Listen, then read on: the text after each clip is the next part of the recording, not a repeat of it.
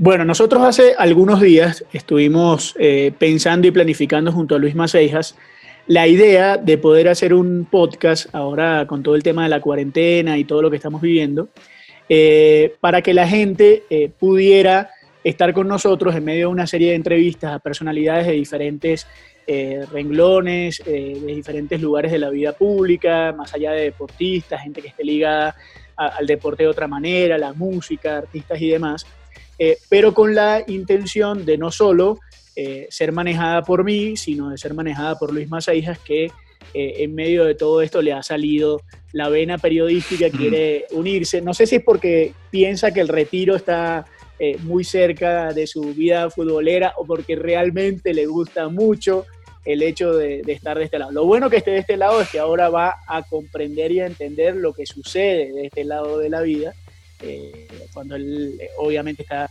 eh, acostumbrado a que, a que lo entrevisten. Así que vamos a, tener esta, esta serie de entrevistas que usted podrá verlas en, nuestro canal, que va a poder estar observándolas, disfrutándolas junto a nosotros y por supuesto junto a Luis Manuel Seyas. Luisma, buenas tardes, ¿cómo te va? Bueno, cabe destacar que la idea empezó mucho antes de la cuarentena. Eh, teníamos rato, yo tenía, yo tenía ahí puyándote, puyándote un poco el, el, tema, eh, pero bueno, como esta cuarentena ha hecho que uno haga cosas en la cocina que quizás no hacía eh, y, y, hable con gente que quizás tenía años sin hablar, aprovechamos también esta cuarentena como para, para bueno, empezar este proyecto hermoso que, que, que creo que a la gente le va a gustar. Creo que está bueno que hayan entrevistas de gente capacitada y de gente no, como yo, que bueno, soy un futbolista con mucha curiosidad.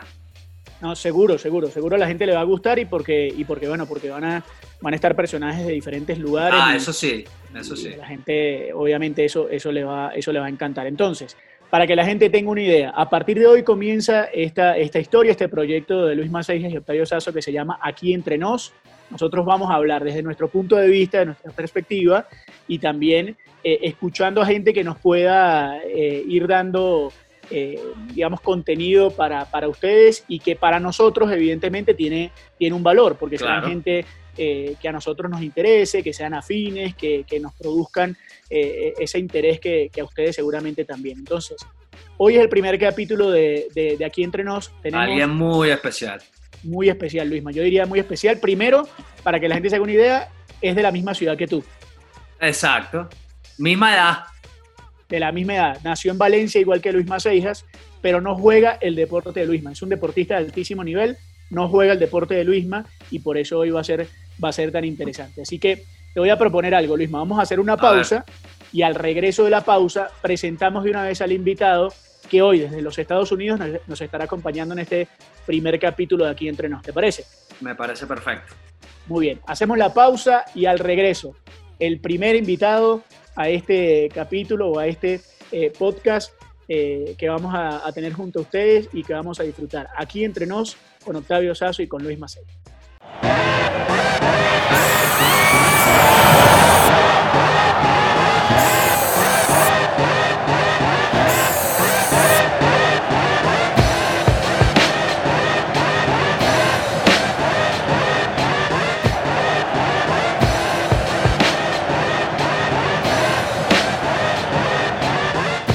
Bueno, regresamos aquí entre nos con Octavio Sazo y Luis Manuel Seija en este primer capítulo, en este primer especial y el gran invitado de nosotros para, para todos ustedes es nada más y nada menos que Francisco Cervelli, que está con nosotros desde los Estados Unidos. Francisco. Golazo, golazo o Golazo, golazo, golazo, golazo. Como nuestro productor todavía no tiene el sonido de aplauso, toca a nosotros mismos aplaudir. Tú sabes que, mira, tú sabes que el otro día este, eh, esta fue de verdad, cham, verdad. Está un sueño. Yo estaba jugando aquí en Miami y llegó el Real Madrid y, me dijeron, mira, necesitamos un mediocampo que pegue duro, ¿no?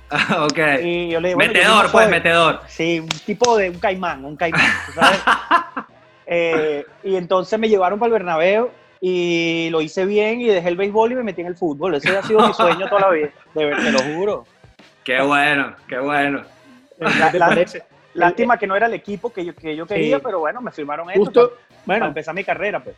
Justo iba a empezar por ahí, justo iba a empezar por ahí, Luisma, porque, digamos, la, la vida de Francisco, Francisco es jugador de béisbol de Grandes Ligas, eh, tiene un montón de años jugando eh, béisbol, eh, jugó en los Yankees de Nueva York, en los Piratas de Pittsburgh. Que es, que es, para la gente que no sepa, es el Real Madrid del béisbol. Exactamente. O, o, la Juve, o la Juve. O bueno, la Juventus, pues. no, no, no, es, es, no, Real Madrid, Real Madrid. Lo, no, okay. pero más allá de eso, es, es lejos el mejor equipo en la historia de, claro. del deporte y una de las franquicias más importantes del deporte. Cuando las mezclas entre todas, la sí, franquicia total. más importante está, claro. eh, evidentemente, están los Yankees. Pero, Fran, tu equipo de toda la vida es la Juventus de Turín. Ahí sí no hay nada que hacer. ¿Por qué la Juventus? No sé, desde niño eh, a mí me interesó el fútbol desde muy chiquito y yo creo que fue con las Copas del Mundo. Claro. Creo que la, la, la última que recuerdo fue la del 94 y de, y de allí eh, me enamoré del fútbol. Y la Juve fue el primer equipo que vi, ahí me, ahí me pegué. Entonces todo el mundo dice, ah, es que vas por la Juve porque está Ronaldo. No, claro. es que mi, mi, ídolo toda la vida fue del Piero y por ahí me fui. ¿Y por qué el béisbol? O sea, si eh, te gustaba tanto el fútbol y siendo de una familia italiana, ¿Por qué el béisbol? Es que era lo que había, era lo que había. Era lo que había. Bueno, pero, pero somos de la misma edad. Yo, y, sí. y, y, claro, eh, y de la misma ciudad. el fútbol. Y de la misma ciudad, aparte. Bueno, eh, eh, hay un, a mí me, me gusta el fútbol. soy como, como, como, un fanático okay. de un tipo que se levanta temprano un domingo a, a ver calcho desde, que, desde las 7 hasta, el último juego que es a las 3 y 45 de la tarde. O sea, estás sufriendo mucho ahorita. Sí, bueno, eh, ahorita no hay fútbol y imagínate que yo nunca había jugado PlayStation y me compré uno para jugar FIFA porque es lo único que hay. Okay. Y, y, me pongo y me nos ponemos a jugar con, me pongo a jugar con José Martínez por, okay, por con el enano, sí, con el enano. Entonces eh, eh, eh, el béisbol es otra cosa, el béisbol me da adrenalina, el béisbol me da okay. lo que a ti te da el fútbol, ¿entiendes? Okay, okay, claro. es, es, es, no sé, es el juego, es un juego de ajedrez que, que a mí me gusta jugar, ¿sabes? Claro, el fútbol claro. es más como vamos a correr, vamos a darle, vamos, eh, es, siempre me ha gustado de esa manera. ¿Pero alguna vez tuviste la posibilidad de, de hacerlo en serio o no? ¿O siempre sí, fue...? Sí, Sí, pero lo que pasa es que tú sabes que cuando eh, eh, estás chamo y eres portero es que eres malo. ¿no? Entonces, mira, la, la, la, cosa empezó así. Yo, yo estaba muy avanzado en la escuela en, con, con, con, respecto a la edad. Yo me gradué, yo salí del quinto año con 15 años. Ah, y sí, me fui y para que me firmaran y eso, pero estaba, estaba muy chiquito. Y claro. conmigo jugaban los chamos de séptimo y octavo, que teníamos la misma edad. Claro. Entonces, eh, yo era más grande que ellos. Y cuando me meto a portear en fútbol de, fútbol de salón, que era en aquel tiempo fútbol de salón, cuando ve que tiro la pelota, sé que en fútbol de salón tú no tiras, el portero no tira mucho la pelota por el medio, porque es no. una regla que no la puedes tirar por ahí. Claro. Pero la mía no la agarraba nadie, porque tiraba muy bien, jugaba béisbol. Claro, claro. Y ahí me quedé pegado, me, me, me pusieron a portear y, y llegamos, representé Carabobo como portero de fútbol de salón, hasta que ya llegó una edad donde él no podía hacer las dos cosas. Y, claro, te toca escoger, pues. Sí, sí, es muy complicado y además eh, era la pelea con mi mamá porque cuando levantaba la sábana, estaba durmiendo, me veía los, los golpes en las canillas, claro. las piernas, de las patadas y me decía, estás jugando fútbol otra vez, te vas a terminar, vas a, te vas a echar perder una rodilla, una vaina, tuve que pararlo, tuve que pararlo. Pero claro, pero o sea, pero digamos que entonces el béisbol te, te, genera la misma pasión que el fútbol en, en, en, eso. O sea, no, no fue que te gustó mucho el fútbol, pero, pero escogiste el béisbol. El béisbol también te generaba todo lo que te genera el, el, claro, fútbol.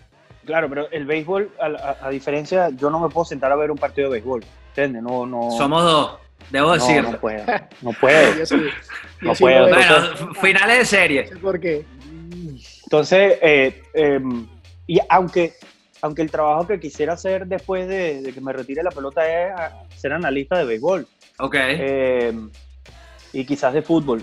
Ah, me gustaría ser de fútbol porque es como, eh, que la, la, gente empiece a mandar Twitter y digan, pero si este tipo nunca jugó fútbol, ¿qué vas a ver? Y entonces, ah, bueno. Claro, claro, claro. ¿Entiendes? Exacto. Un, bien, tipo bien. controversial, pero en béisbol, en béisbol puedo hacer cosas y lo he hecho con, con Fernando Álvarez. Ok. Eh, mi, gran, mi gran amigo. Una vez Fenómeno. El, sí, no, es un monstruo. Una vez estábamos en el estadio en Barquisimeto y estamos sentados atrás del catcher. Y yo le decía a Fernando cada pichado que venía y me decía, pero Fran, ¿cómo sabe?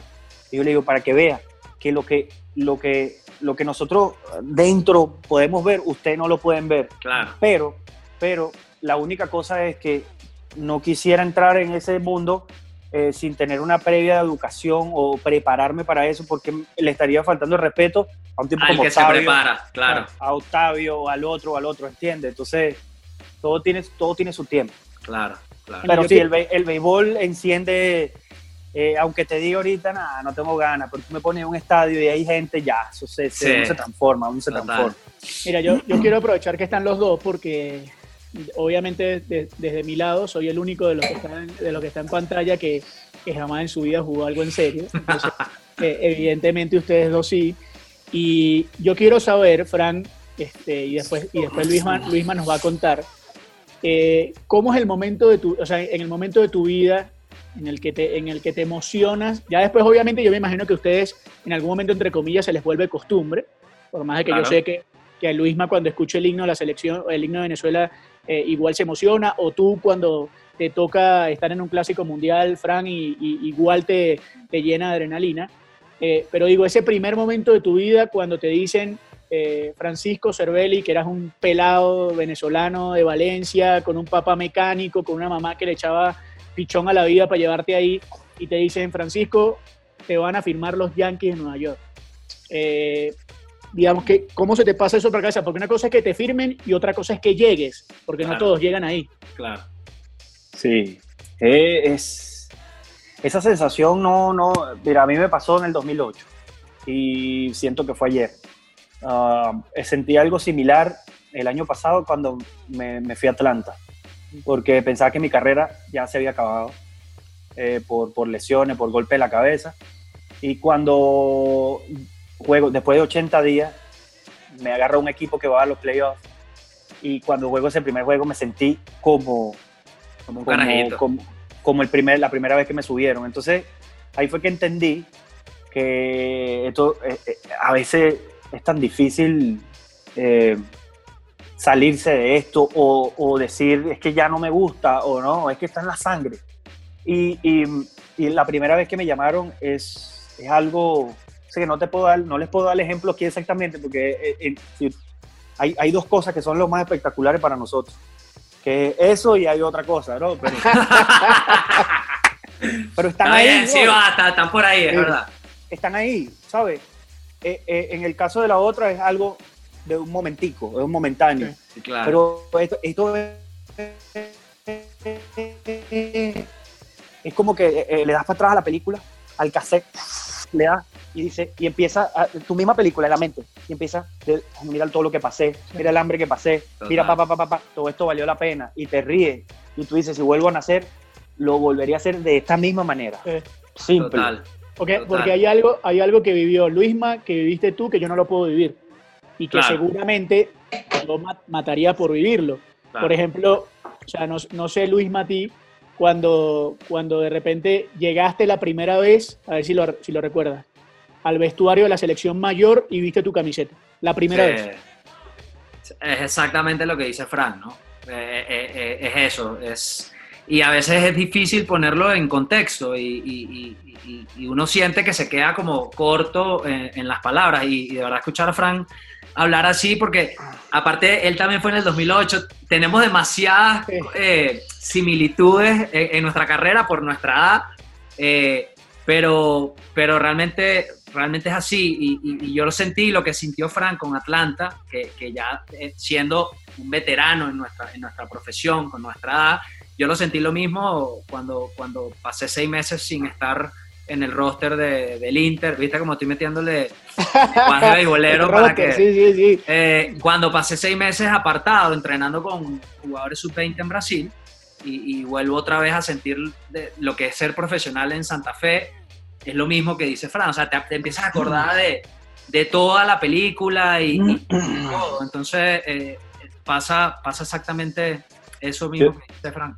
Y, hay algo que, que, me he dado cuenta, el cerebro es como, eh, un músculo cualquiera, ¿no? Claro. Si, si, tú dejas de hacer bíceps, se te va, se te desinfla el bíceps.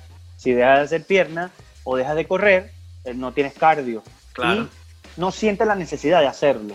Y te pones flojo y te acostumbras con eso. Eso mismo pasa cuando, eh, en mi caso, dejé de jugar por 80 días y tenía tres años seguidos teniendo el mismo problema, con contusión cerebral, contusión cerebral, contusión cerebral. Llega un momento que tú dices, ya está bueno. Claro. Ya, ¿para, qué más? Pero el músculo se reactiva por algo que te pasa en la vida, que te vuelve a dar pum. Y, y, es, es, es, algo, esto está en tu sangre, hermano. Si no te gusta, no lo vuelves a hacer. Pero como es algo que, que ya el cuerpo sabe dónde, tiene que hacer, la pelota viene, la batea, tú la, la, la ves, la patea. Eh, que, claro, el entrenamiento y las repeticiones te va a hacer mejor. Pero hablo, hablo del sentimiento de, de, que esto no es un trabajo. Sí, de lo que te mueve al final, ¿no? Sí, porque para nosotros, nosotros crecimos en una época donde jugar fútbol o jugar béisbol era tu pasión, no era un trabajo. No era un trabajo. ¿Entiendes? Entonces yo lo sigo viendo de la misma manera. Claro, yo tengo una, una anécdota con mi hija, y, sorry te, te, interrumpo, pero cuando mi hija entró ahorita al colegio, eh, después de estar en Brasil, eh, había un, La profesora empezó a preguntar qué hacen sus papás, ¿no?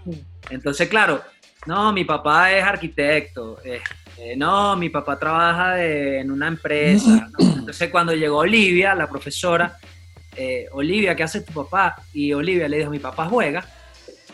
Y la profesora se quedó como, ¿pero cómo que juega? Sí, sí, mi papá juega, mi papá no trabaja. Entonces, claro, es eso, uno, lo, uno siempre, uno, ¿qué hace? Tú juegas béisbol, yo juego fútbol, nunca le pones un, un, adjetivo llevado a, la, a la, obligación de un trabajo, ¿sabes? No, pareciera, aunque, aunque, aunque en el fondo es igual un trabajo para, para y lo es, exactamente igual, o sea, los sacrificios, los riesgos, el dolor de cabeza, todo eso. Sobre todo la rutina, brother. La, rutina, claro. Mira, y, y, tú sabes lo duro del deporte, brother, que que, es una cosa que hacemos que es, es de fracasos diarios, güey. Fracasas más de lo que ganas. Claro, yo juego todo el béisbol es todos los días. Entonces te da la oportunidad de que si fracasas hoy, pasas la página, mañana es otro día y la gente se le olvida. ¿Entiendes? Eh, irse de 4-1 con un jonrón es un fracaso, pero para uno es, de un jonrón, cuatro turnos, empuje dos y ya. Si das tres y en diez turnos eres una estrella.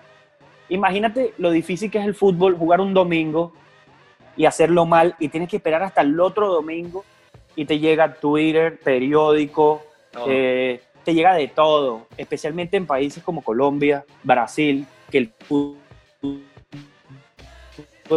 es tan brutal que es fútbol y fútbol y fútbol y analizan y tú prendes el televisor y está tu cara. Claro, claro. Es la fortaleza mental que tienes que tener para eh. rebobinar, para pasar la página del domingo al otro domingo. Eso, es, eso otra cosa. Eso es lo que, eso, eso es lo que lo diferencia a ustedes, eh, como, como decimos nosotros, los niños de los hombres. Eso que diferencia. Eso te quería preguntar. ¿El fútbol, el béisbol, llega a ser un deporte tan pasional eh, en, en, en, los, en los fanáticos, hablo? Porque yo sé que tú eres un ídolo en Pittsburgh y, Pittsburgh sé que por, por, por su historia es, es, una ciudad que tiene unos fanáticos eh, bien, bien, bien complicados, que, que, vienen de un paladar bastante exquisito.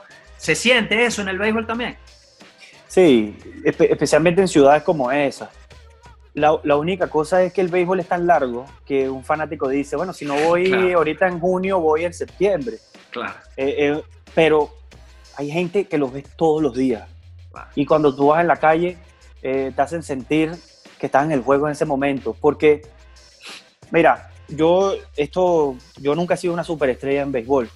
En mi casa soy una superestrella. Para mi mamá y mi papá lo soy y eso es lo que más importa. Pero lo que entendí de, lo que hacemos es, si no puedes crear un impacto el día que estás jugando o con lo que estás haciendo, aunque sea posteando un ejercicio en Instagram o lo que sea, algo bueno, si no puedes crear un impacto en, en alguien, no estás haciendo nada. nosotros venimos a este mundo a crear impacto personas, de personas que no pueden jugar fútbol. Total. Es como, como cuando yo los veo a ustedes. A mí, yo me pongo, yo soy un fanático más, brother. Me pongo como que, Dios, mira estos tipos, ¿vale? Los, que, los, tipos los que, los que uno llora, los que uno grita, lo que... No, lo que una putea, normal. Sí, claro. Yo, yo tengo mi, mi hermanito del alma, Yo sé, yo sé, somos iguales. Él ve béisbol, yo veo fútbol. Claro. Entonces yo le pregunto cosas de fútbol y él me pregunta de béisbol. Pero él, él era un pelotero frustrado. Y, y, y, cuando nosotros nos conocimos en Valencia hace muchísimo tiempo en una, una caimanera de, para recoger fondos para, una, para mi fundación. Pero después, en el estadio de Atlanta, yo voy a jugar, estaba con Pittsburgh y voy a jugar contra Atlanta y yo se estaba atrás del home. Cuando yo me volteo, que lo ponen en la pizarra, ya yo lo capturé. claro, lo, lo, lo viste yo me volteé y me quité el casco y lo saludé, para mi respeto, me quito la gorra ante ti. Ese tipo se paró, hizo lo mismo, se quitó la gorra y desde ahí en adelante, chamos, somos panas, panas. ¿Por qué? Porque apreciamos... Sí, se valoran, valoran completamente lo que hacen los dos. Ustedes son, ustedes son ídolos, ¿entiendes? Entonces, como estamos eh, casi haciendo lo, mismo, sabemos el esfuerzo y todas las cosas que pasan. Eh, Puedes identificar, pues. Luisma, Luisma lo dice, Fran, porque yo creo que tú, tú puedes, quizás algunos, algunos otros peloteros no, no, lo pueden explicar, pero tú tienes el privilegio de explicarlo porque tú jugaste en el equipo de más presión del planeta. No es lo mismo, no es lo mismo jugar, o sea, yo me acuerdo, yo, digamos, yo, que soy, obviamente yo soy periodista, pero antes de periodista soy fanático, digamos todo. Este, y yo soy, bueno, yo soy un, eh, Francisco lo sabe, soy un enfermo de los piratas de Pittsburgh, yo Mm, digamos, yo fui a ver a Francisco, es una anécdota muy buena, fui a ver a Francisco y al día, siguiente me monto en un avión, me despido de Frank en el, en el, estadio, me monto en un avión y en el avión iba viendo el juego y vi que Francisco dio un jonrón y, o sea, yo era un, o sea, yo soy un enfermo, yo veo todos los días y anoto y le escribo, ¿qué pasó? ¿Te fuiste de tanto? Y, así. Claro. Pero no es lo mismo ser el catcher de, de, los Piratas que ser el catcher de los Yankees, ¿no? O sea, te, lo digo porque, porque Luisma, por ejemplo, eh, Frank le pasa que a Luisma le tocó vivir una vaina que yo creo que no, no vuelve a suceder o que, o que en algún momento si sucede va a ser diferente y es que, por ejemplo, Luisma tuvo la posibilidad de patear el penal más importante de la historia de la selección de Venezuela. Y para él, digamos, errar el penal resultó, resultó siendo un tema tan complicado dentro de su vida, dentro de su cotidianidad, su familia, por todo lo que representa la presión del fútbol socialmente. Eh, ¿Tú sentiste eso en algún momento en el, en el béisbol? ¿Lo has sentido así que tú... Claro, claro, pero voy otra vez a donde estamos hablando hace ratico. Si tú tienes la fortaleza, ¿ok? Para patear el, un penalti, fallarlo y seguir adelante y seguir jugando a un nivel quizás mejor que el que tenía. Tú eres un, tú eres un monstruo. Roberto Bayo falló el penalti más eh, importante de su historia. Claro, claro. Y, y mucha gente se acuerda nada más del penalti de Roberto Bayo y no se acuerda de todos los goles que hizo ese animal, ¿me entiendes? Entonces... Eso es lo injusto a veces del deporte, ¿no? Sí, y el que no, y el, y el que no falla el penal es el que no juega. Porque el que no, está ahí. Todo, todo, el que juega contigo ha fallado un penal. yo, estuve, yo, estuve en la, yo estuve en la final el año pasado, Atlanta Toronto, creo que era Atlanta Toronto o Atlanta. De la MLS, sí, sí. Sí, de la MLS. Y yo vi a Joseph jugando con un country podrido, malo. Tú veías cómo se quejaba, cómo caminaba, no podía correr duro, no picaba y falló un penal. Claro, yo me acuerdo. Ese hombre no levantó el teléfono por, como por tres días. Y el rey de la ciudad. Yo lo dejé tranquilo, lo dejo porque he estado ahí. Tú te entiendes, claro, lo entiendo. Claro, hermano, mira, se me han caído fly. Hubo una temporada que hice como tres errores. Cada vez que se me iba uno al robo, metía la bola en center field, la metían para allá. Y, y, era, era, como, te da pena, te da vergüenza ir a la calle. A mí, a mí ¿sabes lo que me da mucha vergüenza? Que nosotros, eh, para la cantidad de dinero que ganamos, es como que uno siente que no la, no la, no la puedes cagar, ¿entiendes? Claro. No puede errar, brother, no puede. Pero somos seres humanos que, eh, eh, imagínate, tienes que seguir arriesgando y arriesgando, y en esos riesgos que tomas, en algún momento la vas la, va a embarrar. Sí, sí, sí, sí. La pega o la embarra, pero ah. no puede, eso, esas, esas caídas no pueden detenerte a seguir intentando y a seguir siendo atrevido en lo que haces. Claro, claro, totalmente. Fran, y, eh, en, la, figura del capitán en el fútbol, tú siendo futbolero, yo claro también sabes que tiene una influencia demasiado grande en un, equipo. O sea, demasiado grande al punto de que van, pelean premios, eh, reparten premios. O sea, son el tipo a ir ante cualquier problema. ¿Cómo, funciona en el béisbol? ¿E, ¿Es tan influyente la figura de un capitán en un, en un roster? Sí, hay un tipo que es el líder, hay un tipo que es el que habla mucho hay un tipo que es el que habla poco, pero es, el, es, como el que tiene la última palabra. yo, yo nací, yo, yo nací y quizás suene un poco, eh, no sé, arrogante o no sé cómo va a sonar, pero no me importa. Yo nací, yo nací desde pequeño, soy líder. Siempre lo fui en la escuela, siempre lo fui en donde estuve jugando, en las pequeñas ligas. Eh. y ser líder no es fácil, el líder sufre más. El líder tiene muchas responsabilidades. Pero aprendí a ser el líder que se calla, el que está ahí tranquilo y va uno a uno. Eh, no me gusta ser el tipo que el, que tiene que repartir la plata por esto, el que tiene que pelear por esto, el que tiene que ir a... No, no, no, no, no, no me gusta el, el, sindicalista, ese no, no, estoy ahí. Mi, liderazgo es detrás de las cortinas. Eh, pero siempre hay uno que es el que pelea, el que se ensucia las manos por todo el mundo, siempre. Y ese, ese está, es pesado porque te tienes que meter a enemigo con la oficina, o con el manager, o con lo que sea, porque eres el puente entre el pelotero, entre el jugador y el manager, o el, o el jugador y la oficina. Entonces es un lío, complicado.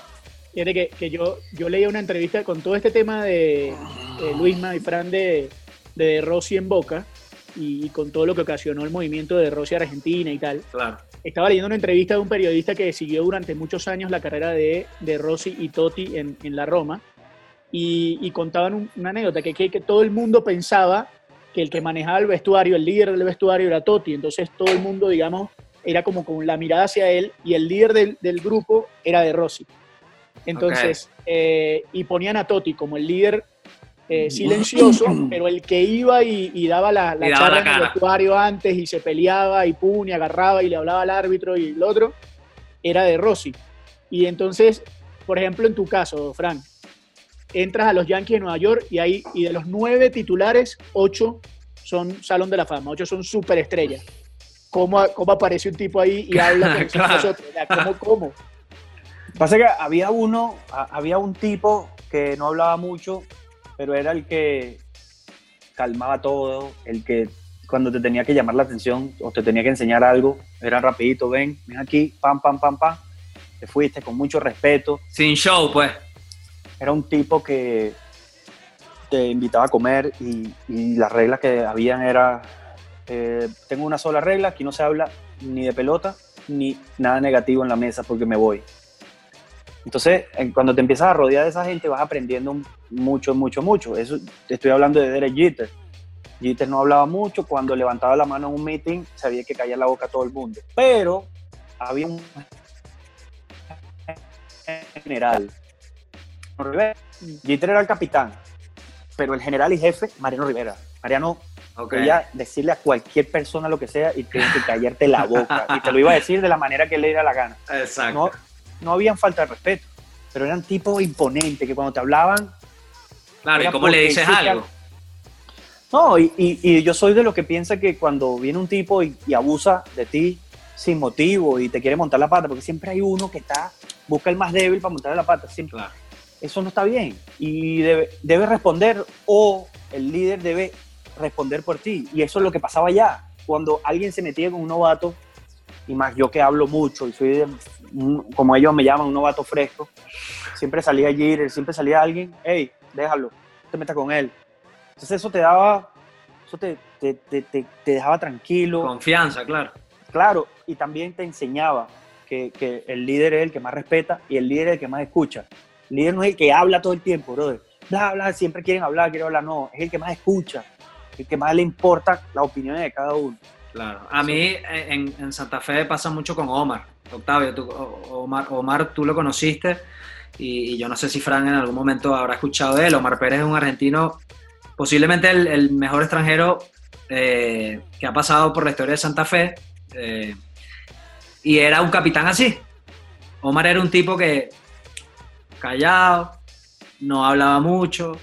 Eh, y cuando te tenía que regañar, en el fútbol hay una, hay una particularidad de que eh, a veces cuando te reclaman algo, le, levantas la mano, ¿no? Como, como, como reclamando. Y eh, cada jugador que llegaba nuevo al equipo y empezaba con esa el primer partido, Omar llegaba por atrásito así, calladito, y le decía, acá no se levantan las manos.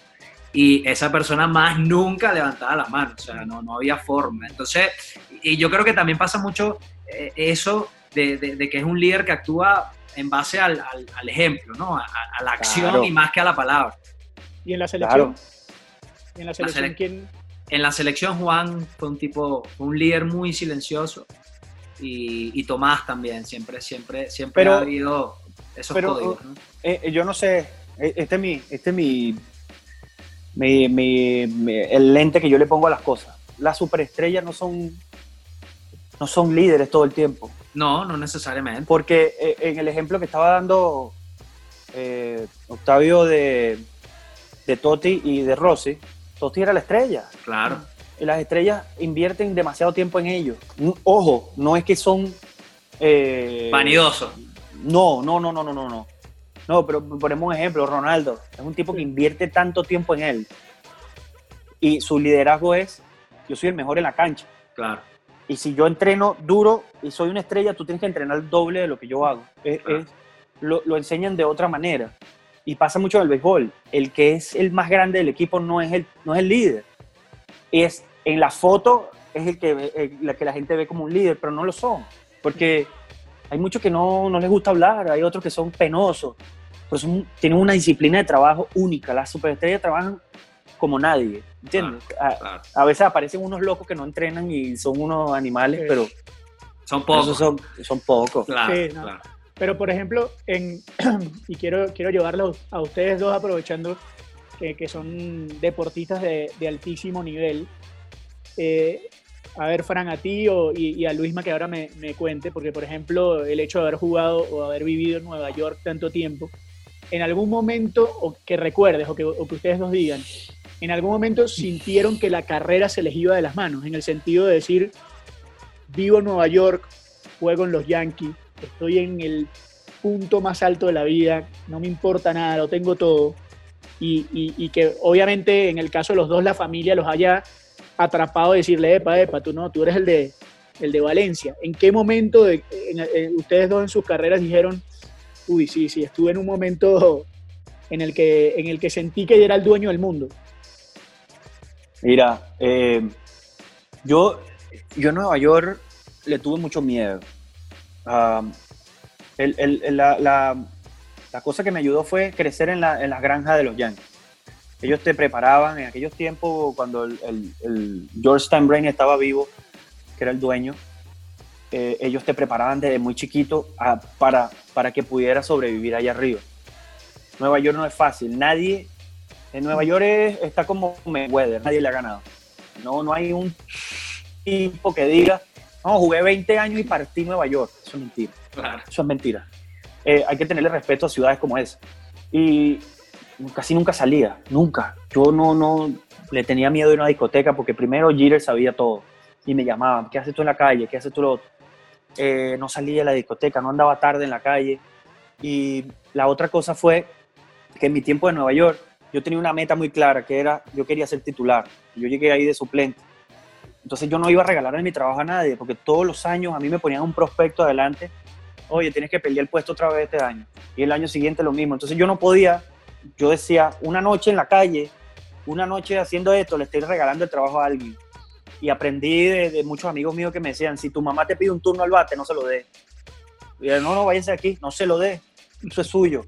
Y eh, hay que ser egoísta en ese sentido, egoísta, no que le va a meter el pie para que se caiga o lo que sea, no yo voy a hacer lo mío y me voy a esforzar el triple porque yo quiero ser un receptor titular. Y eso fue lo que no, creo que no, no me permitió eh, volverme loco en Nueva York.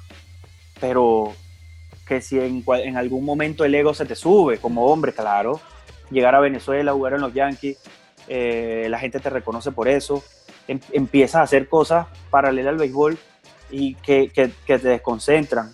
En el caso de, vamos a hacer un comercial aquí, vamos a hacer un, esto, ¿por qué no inviertes en esto? Entonces empiezan a meterle energía a cosas que no tienen nada que ver con el béisbol y ahí es cuando empiezan los problemas.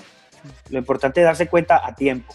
Claro, claro. Sí, también, más o menos lo, lo que dice Frank. Y yo creo que también viene mucho de la familia, ¿no? Mi mamá nunca, nunca me dejó ni, ni levantarme así un poquito de la tierra. Nunca. Desde, empezando que desde que gané mi primera buena plata, me la quitó. O sea, entonces, eh, y yo creo que eso es fundamental. Eso es fundamental porque al final, eh, seguro a Fran le ha pasado, que, que, que, ha, ha, jugado con gente que es mucho mejor que él, ha jugado con gente que quizás tiene muchísimo más talento, solo talento, pero lo que te, al final te mantiene en una carrera de 15, 16 años es eso, el compromiso, mm. la ética de trabajo, ser profesional, y eso es lo que te, te mantiene. No, y hay cosas como, bueno, sí, eres mejor que yo, bueno, dale adelante, pues. Dale adelante, dale adelante, dale adelante, no te preocupes. No te preocupes, que aquí uno calladito, uno va rompiendo la pared con un martillo y un cincel. Dale, dale, dale, dale, llévatela, que en el camino te cansa, ¿entiendes? Y hay de todo. Es, esto, esto que hacemos nosotros es complicado porque eh, a veces la fortuna de uno es, es, la caída de otro. Claro. Y, y, es triste porque cuando tú te has caído, el, otro le dieron el puesto y se quedó. O cuando el otro se cayó, entraste tú. Entonces, wow, qué suerte tuvo. No, no, no, no. Es que la vida te, la vida te va poniendo cosas de acuerdo a lo preparado que estés. Si no te preparas, ¿cómo te va a llegar la oportunidad?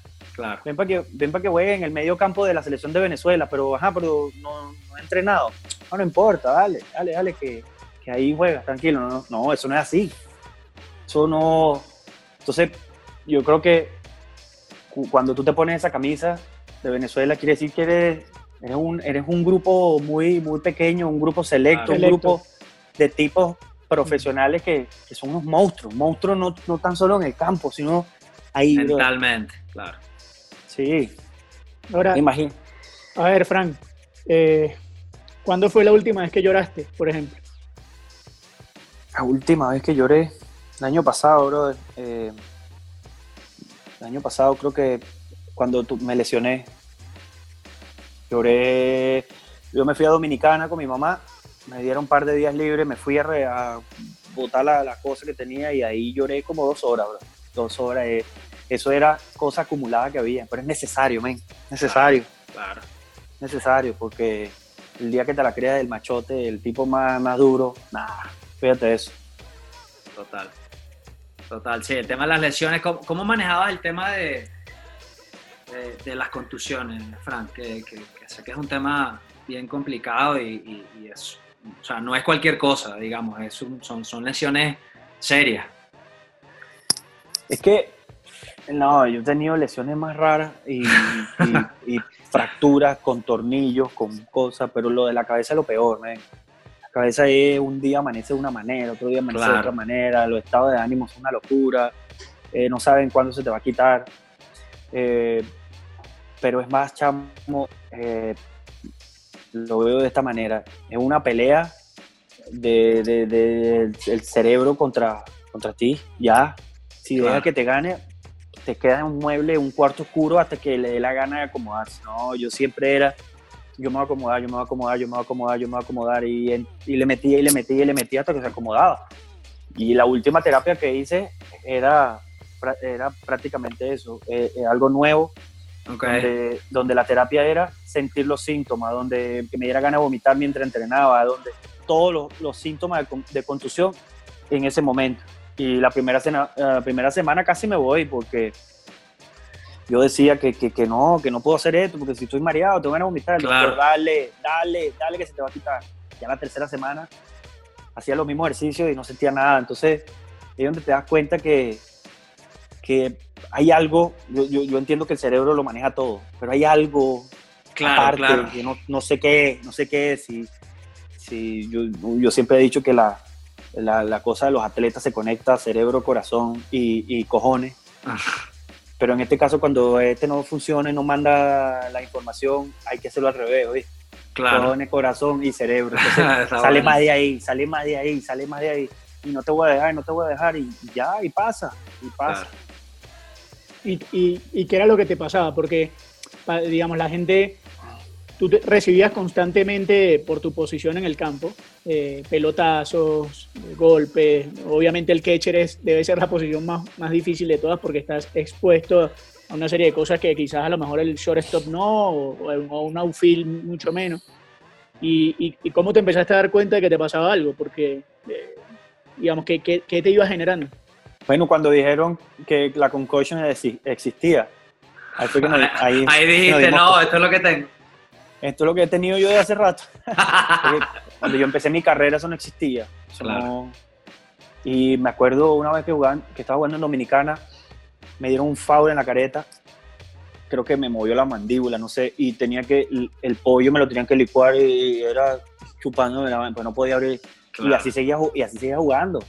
Entonces, es como golpe y golpe y golpe y golpe. Llega un momento que dice, ya va, espérate, necesito un descanso, dame, dame, dame chance, porque hay, uno que, hay unos golpes que son peores que otros. Pero quizás hay uno que es suavecito, pero es la gota que derrama el base ya. claro. Yo me imagino que ustedes se sienten igual cuando saltan, chocan cabeza con cabeza o cuando estás esperando una pelota de espalda y viene un tipo y te da que e, ese, ese, ese, ese eh, impacto eh, donde mueve ese el meneo todo, claro. Eh, ahí es donde que, y tú, entonces tú estás jugando y mientras que estás corriendo y te, y te cansas más y dices, pero ¿qué me pasa? ¿Por qué no tengo oxígeno? Porque el cerebro no, no manda esa energía, esa información. Y entonces empiezas a pelear y no rindes bien y es un desastre. Es completamente Es como, yo lo veo como ir a jugar en Bolivia. Ok. No tienes, no tienes aire. Que no tienes aire. Que te, Más lindo. Que, que, tú dices, pero ¿qué me pasa? Se te acaba el tanque. Eso es lo mismo. es como, brother, ¿qué, qué, me, qué tengo? ¿no? Y, todo te da miedo. Y es, raro, es raro. Y, y, Fran, ¿el catcher es como el arquero? O sea, es, es lo que más se asemeja en, términos de responsabilidad, en términos de... O ponen al más de golpe, o, o, no lo diga yo. No, en este caso no. En este caso, el catcher es, es el, el quarterback del béisbol. Es, el, es el tipo que rueda todo. Okay. El tipo que yo tengo el juego de frente. Claro, o sea, el ritmo lo dictas tú. Sí. Y, entonces todos los jugadores me ven a mí. Imagínate que yo sea un, catcher que todo el tiempo esté ahí lento y vaina, el equipo va a ser lento. Pero si yo soy un tipo que tiene una energía y que tiene una vaina, es como, como que tú vas por una discoteca y nadie esté bailando, tú dices, pero yo no quiero bailar. Entonces, y ves una gente que empieza a bailar sabroso, te contagia y por ahí se pega y se para el otro y se para el otro y se para el otro. Entonces, mi, mi trabajo, y todos somos diferentes, pero mi trabajo es es mantener un, eh, un, lenguaje corporal donde mis, donde mis compañeros no caigan en, en, lo malo, porque el béisbol es muy, es muy largo cada juego, tres horas. Claro, digamos que tu mente puede, puede ir para todos lados en mucho tiempo. Sí, sí, entonces es como, no, no sé exactamente cómo es el arquero, eh, me imagino que el arquero en su área, esa es su casa, es imponente en su área, es el que manda.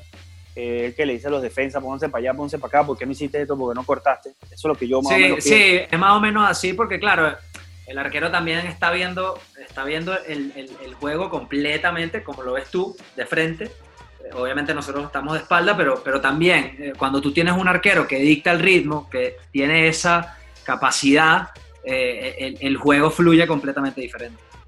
Sí, me imagino que es así, por eso es que los grandes arqueros son capitanes, son líderes, son... Exactamente. En el, caso de Buffon, un tipo carismático que, que no lo sé, esto, esto, es una pregunta, me imagino que un arquero como Buffon tener una línea de defensa como, como la que tiene, o como la que ha tenido toda su carrera, donde jugaba en Italia, estaba Nesta, Maldini, eh, esos animales así que tú dices, hay, hay, hay que preocuparse menos esos tipos saben lo que tienen que hacer, me imagino, ¿no? Y lo mismo dirán ellos de allá, de allá atrás. O sea, lo mismo habrá dicho Nesta. claro. Claro, y el arquero, y, el arquero dirá, Bufón dirá, aquí donde yo tengo que, aquí donde yo voy peor, porque si con estos cuatro tipos me llegan, tengo me van a llegar dos veces por partido, yo tengo que tapar las dos. O sea, digamos, por eso es que obviamente eh, destacan mucho más, por ejemplo, no sé, Rafael Dudamel, que era arquero de la selección, y todo el mundo dice, no, pero ¿cómo Dudamel van a decir que Dudamel era bueno? Pero es que Dudamel eh, estuvo en la selección que lo goleaban 6-0, sí, pero Dudamel tapaba 25 más. Claro. Porque esa selección que le llegaban para hacerle 6, le llegaban 40 veces. Entonces, digamos, ahí es, igual con, con el catcher. Si yo hago sentir cómodo el pitcher y si el pitcher siente, ese es el jefe que está ahí, olvídate, todo sale bien. Y eso, y, eso, eso es, eh, esa presencia. Eh, Sabes que yo, yo siempre pego el rompecabezas y veo el fútbol y entonces como un juego de mucha, mucha táctica, especialmente el fútbol italiano donde juegan con mucha táctica, donde que no es como el inglés que sube y baja y nos matamos todos y el árbitro nunca canta una falta. El juego, el juego táctico italiano, cuando yo veía a Pirlo, que era como todo corría por donde estaba él. Pero era un tipo que cuando había problemas, él daba la tranquilidad, como cuando cobró el penalti mm. en la Eurocopa, ¿fue? Sí. Claro. Un globito, que tranquilo, que lo mismo hace Sergio Busquets, que son los tipos que menos se ven, Sí, que cuando, la, cuando el corazón está a 200, el, de ellos está a 100. Sí, entonces pasa, pasa en la Vinotinto que todo el mundo, Jose, Salomón, los tipos de adelante, Soteldo, claro. pero, es que, pero es que aquí los que arman todos son ustedes. Los que, que menos protagonismo tienen, los que menos nombran, para que ellos metan gol, tienen que tener tipos como tú. Claro, pero eso lo ve un deportista, que entiende eh, y eso por, eso que, por eso que voy a ser analista. bien, bien. para que hable la aire. Pero, ¿sabes, qué me, ¿sabes qué me llama a, eh, Luisma, no sé si te pasa a ti, pero aprovechando que está Fran aquí. Fran, eh, siempre, siempre la gente que pregunta qué carajo hace un catcher. O sea, porque, por ejemplo, no sé, vamos a suponer, hoy lanza Wilson Álvarez. Voy a poner ese ejemplo porque no, no sé qué eh, para no poner un nombre que alguien, la gente no conozca. Entonces, ¿cómo estudia con él? O sea, ¿cómo, cómo sabes que si le pido el 1, el 2, el 3, o que le pido el 4, el 5? Y él cómo sabe que todo lo que tú haces con la mano, o sea, explica cómo es eso, porque no, eso no lo entiende nadie. Lo que pasa es que esto, es un juego que viene de hace rato. Eso es, yo, yo, yo tengo la, la maña de que lo, con los que más salgo son con los pitches. Vamos a comer, vamos a hacer esto, vamos a hacer lo otro, vamos a tomar un trago yo quiero, yo quiero ver cómo ellos se desenvuelven en diferentes escenarios, ¿no? Hay tipos que son bastante callados, hay tipos que hay que hablarle con mucho respeto, hay tipos que necesitan que le dé... Que le claro, claro. Entonces, antes de yo eh, ir al montículo y decir algo, yo necesito conocerlos a ellos. Eh, vamos a suponer, llega Wilson. Yo conozco a Wilson, eh, ya tengo dos años jugando con el tip. Exacto. Tenemos telepatía llamándonos del juego lo mismo que él tiene en la mano, yo, yo lo tengo en, los dedos. Claro. Y eso, eso pasa, tenemos un mismo ritmo, nos miramos y ya sabemos lo que quiere. Eh, pero eso es, eso se hace fuera del escenario, conociendo a la persona, escuchando a la persona, qué le gusta, qué no le gusta, cómo, si es un tipo que habla duro, si es un tipo que habla suave. Entonces, ahí es donde está la cosa, porque si yo voy a Montículo y es un tipo callado y voy, ¡Hey! ¡Vamos! ¡Ah! Se, cohibe y claro.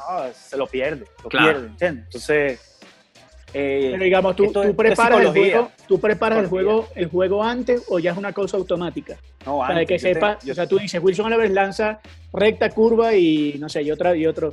Y no, pero, pero tengo plan A, pero tengo plan A, B, C, y D. Ok. Plan A, plan A es, voy a estudiar el equipo contrario, ¿ok? okay. Los estudios, veo lo que ellos hacen bien y lo que hacen mal, los bateadores, los estudios, los chequeos, los A, ok, es el plan A. Este es el plan así le vamos a entrar a esta gente, ¿ok? Ahora el plan B es, ¿quién tengo en el montículo? El, si, el, si las cosas que me dicen estos papeles, de cómo debo eh, eh, ir contra los Dodgers, un ejemplo, este papel dice que, bueno, que la curva eh, le hace daño a Bellinger, pero Wilson Álvarez no tira curva. Si yo tengo que, eso tiene que, eso tiene que eliminarlo. O la curva es el cuarto picheo de él, no es el mejor picheo. Entonces, ahí hay algo donde eh, la otra cosa es cuando empieza a calentar, uno ve cómo va caminando, si los picheos están rompiendo bien, tú dices, bueno, el plan A no está funcionando hoy, el B tampoco, vámonos para el C. Entonces quizás eh, durante el juego el tipo vuelve otra vez y puedes ir al plan A. Es algo es más de psicología y de prestar atención y, y de saber eh, quién tienes ahí, man. Sí, y de, la, y de, ¿influye mucho el bateador o no tanto? En sí. estrategia. Sí, sí, el bateador, claro, claro. Es que esto, eh, cuando ya tú estás en un nivel como el de las grandes ligas, esto es una pelea entre lo mejor que yo tengo contra lo mejor que tú tienes. Claro. y yo quiero es desarmarte a ti. Esto, esto es timing, es tiempo. El, el, bateo es tan perfecto que si tú no haces las cosas en el tiempo correcto de donde llega la bola, al bate, no le vas a dar. Entonces, el, el trabajo del pitcher y el catcher es tratar de que ese tiempo no lo tengan en, en, al momento. Claro. Es, es como eh, cuando va alguien a anotar un gol y, y, y, nosotros como fanáticos decimos, pero ¿cómo vas a pelar eso? Claro.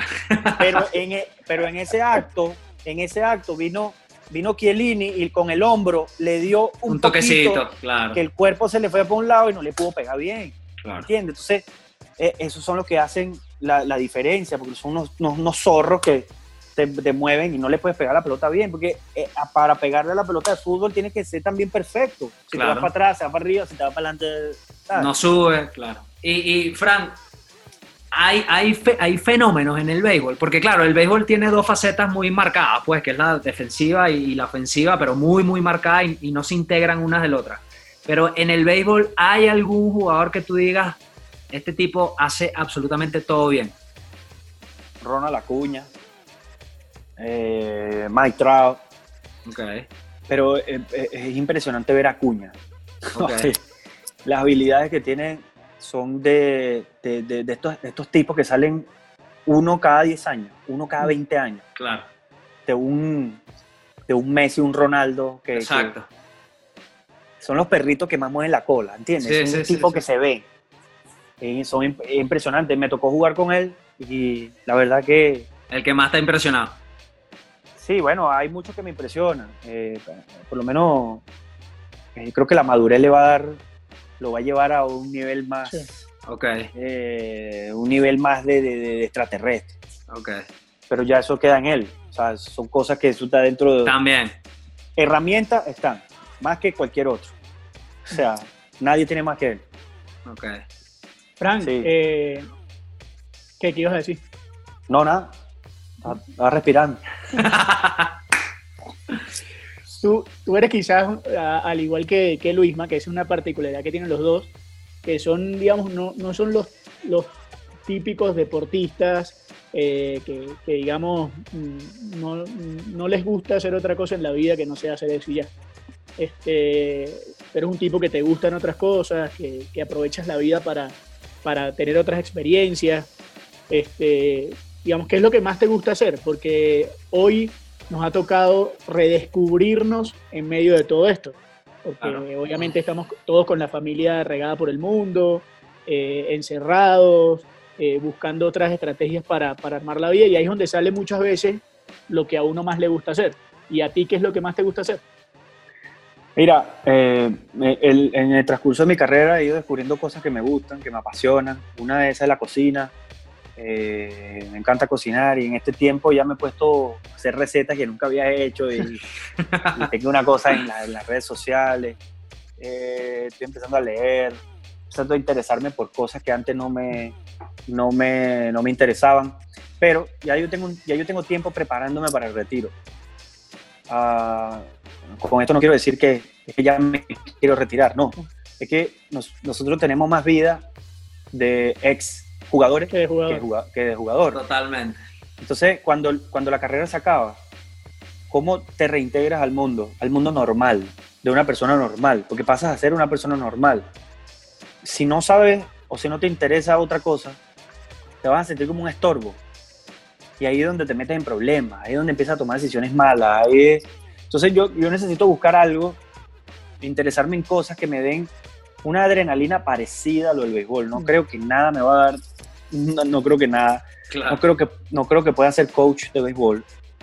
Eh, quizás en algún momento podría ser un manager de un equipo de Venezuela, donde es una liga corta y que, que, que es una locura. Claro. Eh, pero eh, he estado investigando y hay cosas que me gustan, como, como podría decirlo, el periodismo, eh, hacer analista de, de deporte y también, ¿por qué no? la cocina, no sé, pero creo que eh, el cerebro nos ha dado tantas cosas buenas para el deporte y nos puede dar muchas cosas para la vida normal. Y tenemos que usarlo, y tenemos que aprender, y tenemos que cada día rodearnos de personas que nos enseñen más cosas y que, y que, y que tú sabes que cuando uno estaba de donde uno nació, de donde uno es, que haces algo diferente, siempre te dicen, ah, mira, no, ahora se la tira de, se la tira de, no. Entonces, a veces esas cosas hacen que tú dudes de lo que estás haciendo y no, oh, mira, ¿sabes qué? Te invito a echarle pichón a esto que estoy haciendo y si no, quédate ahí. Pero uno es el propio, uno es el capitán de su vida, pana, y uno tiene que hacer lo que le gusta y, y siempre seguir creciendo y así puede crear un impacto en tus hijos y en tu mamá, en tu papá, en donde sea. Entonces... ¿Te da miedo el retiro, Fran? No, no, no, no, no, no creo. Eh, siempre, siempre he tenido la idea de que me retiro cuando yo quiera. Ok. Y yo, no, no que nadie me retire, yo lo voy a hacer. Ya cumplí mis 10 años en las grandes ligas, que eso es como un grupo, un selecto. grupo selecto. Claro. Pero no me da miedo, es por lo mismo, porque me estoy preparando para esas cosas. Yo quiero, cuando me retire, empezar a tener mi familia. Yo no tengo hijos, no estoy casado. Cuando me retire lo quiero hacer porque quiero dedicarle tiempo a, a la crianza del chamo. Si, si pasa, si no pasa, no pasa. Pero, pero es un tipo aventurero que le gusta conocer cosas y, y, el mundo. Y también tengo, necesito tiempo para irlo a ver a jugar a ustedes, pana, porque a mí, a mí me gusta. Mira, cada, cada, vez que voy a Colombia, cada vez que voy, no, no, he podido ir a ver un juego. Sí, sí. Nunca me da la. la hay cosa, que llevarlo, hay que llevarlo, hay, hay que, que, llevarlo a, al campín, sí, Hay que traerlo al campín. ¿Y qué, y, y qué, te, qué te da miedo? ¿Qué me da miedo? Sí. No Claramente un golpe en la cabeza no, porque ya lleva seis. No, sí, ya eso no. yo creo que. Yo creo que me da miedo. Yo siempre he tenido como miedo a rendirme, ¿ven? por eso es que soy tan fastidioso. Y, y, rendirme para mí es como no una opción. A veces es algo inteligente. Decir no más. Y uno lo ve como que te rendiste, pero. Eh, no creo que retirarme sea no miedo ni nada. Si, si ya como ustedes dijeron, si todos esos golpes no me, no me han asustado, imagínate. Exacto. Yo lo, lo, lo, creo que otra cosa que me daría miedo es después de tanto, de tanto esfuerzo y de tantas cosas que, que dejaste de hacer por este deporte, no poder disfrutar después. Mm. Y porque siempre teníamos, ok, déjame hacer una meta, déjame que voy a trabajar duro, papá, papá, me da un contrato y comprarme una casa. Entonces te compras la casa y apenas tienes esa casa, te quieres comprar otra de una vez en vez de disfrutar esta que te llegó. Claro. Entonces, yo quiero empezar a disfrutar las cosas que, que, que he adquirido. Claro, mano, porque, porque, porque es sabroso, es, es tuyo, es, es, tu esfuerzo. Ahí está cada gota de sudor en una casa, un carro, lo, lo que sea, lo que te guste. Pero yo voy a hacer lo que a mí me gusta. ¿Y, y qué, eh, qué extrañas hoy de, de, tu vida cuando no eras pelotero. Porque muchas veces la gente dirá, tanto a Luisma como a ti, pero es que estos tipos lo tienen todo. Es que estos tipos eh, juegan al altísimo nivel, ganan mucho dinero los dos, eh, no tienen problemas. Eh, y de repente la gente no, se da cuenta que ustedes tienen los mismos problemas que cualquiera, que cualquiera.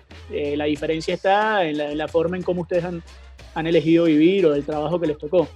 Pero ¿Qué extrañas hoy de, de, de, tu vida? Si tú dijeras, pucha, yo me encantaría no sé, hacer esto, o extraño esto que hacía, o, o, extraño esto de mi casa.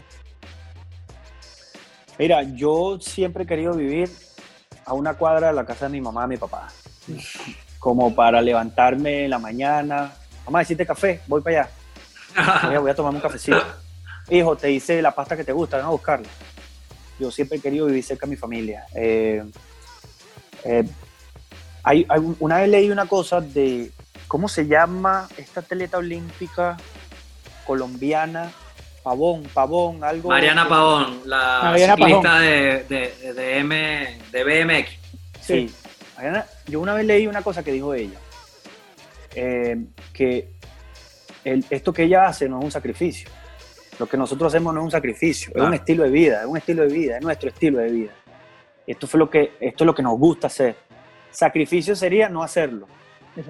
Y cuando leí eso dije, pero claro, claro. Entonces, ¿qué extraño de mi vida? Lo único que extraño de mi vida son mis panas, mi, mi, mi, extraño Venezuela, pero Venezuela no, no me la quitó el béisbol. Hmm. Venezuela me la quitó otra, otra cosa. cosa, sí.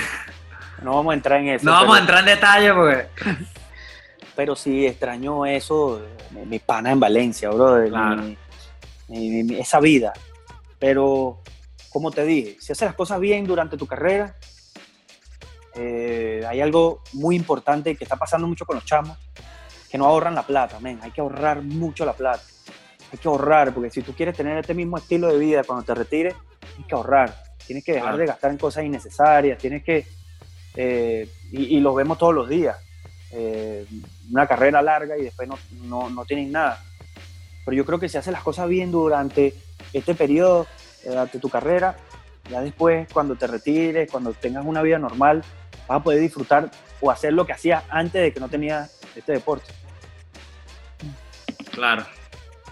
La verdad que eh, la sacamos del estadio con, con este primer programa, Sasso. Ah, Tranquilo, el estadio nosotros, no, nosotros lo que queremos es que a partir de ahora además estás invitado cuando quieras, te, vamos a pasar una lista de los entrevistados. Ah, exactamente. cuando quieras estar con nosotros aquí y ser parte de la entrevista, pues lo, estás totalmente invitado a ser parte del equipo, no, porque coño, no, no, van a, no entrevistar a Esperanza Gómez. También. no, no, no, no, no. Está bien, está bien. Mira, lo, logro es logro, olvídense de eso. en cualquier ámbito. Mira, yo, yo nada más voy a pedir un favor. O sea, yo cuando vaya a Colombia, yo quiero ir a verte jugar. Obvio. Y, ojalá que pueda ir una práctica. Aquí mi casa es tu casa, hermano. Gracias, brother. Pero un, favor de pana. Dame unos guantes, dame un short y me pone a portear, por favor. Te patean ahí, pateen todo, que yo, yo veo como paro esa vaina. Por favor. Prometido, ojalá, ojalá pueda, pueda venir pronto. De verdad que para mí sería un honor, hermano. No, el honor sería, eh, el placer sería mío. Y no, y gracias, pana, gracias por este espacio. Sé que le va a ir buenísimo. Amén, amén. Es una, una combinación súper chévere y, y, pana, eres un ídolo para mucha gente en Venezuela, amén. Sigan haciendo lo que están haciendo y construyendo lo que están construyendo, que no ha sido fácil. Eh, yo me imagino ponerse la camisa con las condiciones que ustedes le, con todas las loqueras y la porquería que hay eh, en, el país y en la selección. Eh, hace, lo que hacen ustedes es algo que la gente no entiende y quizás no entenderán, pero no le pares a eso, estamos sigan haciendo lo que les guste y jugando como niños. Así es, así es, hermano. De verdad, muchísimas gracias. Saso. Siempre, siempre. Ah, bueno, para, para nosotros un, un gustazo, obviamente hacer esto, eh, el primer programa entre, entre amigos, se hace mucho más fácil. Total. Eh, obviamente desde, desde, mi lado, pues hoy, tengo una relación con Luisma desde hace muchos años. Francisco, eh, hemos, hemos hecho una amistad muy importante en los últimos años en medio de, de situaciones insólitas y en lugares increíbles como, como Bogotá, Pittsburgh, eh, en todos lados y, nada, pues para mí es un gustazo poder armar este proyecto con dos personas a las que admiro dentro y fuera de, la cancha, con dos eh, personas que, que, reconozco que son de lo mejor que hay en, sus profesiones y que bueno, que yo pueda estar con ustedes dos, imagínense el, el, lujazo que es eso. Así que les agradezco a los dos, Fran, estás invitado, este a partir de hoy es tu, casa. siempre. Eh, eh, te llamaremos para, para, que compartamos el vino y entrevistemos a, cualquier otro personaje. Es verdad, creo que Fran acaba de dar una muy buena idea. Las entrevistas siempre tienen que ser en, en hora PM y, una copa de vino, obviamente. Claro, claro. Y él no, tiene, no, tiene que enseñar a fumar el, el habano ese que no salió fumando, pero. Eso es, eso, hermano, eso, es un estilo de vida, eso no es a lo loco. pero lo haremos en Colombia. Colombia lo vamos a hacer, no se preocupen. Aquí, está, aquí están invitados, así que. Gracias por su tiempo, mi gente. Y nos conectamos pronto. Chao.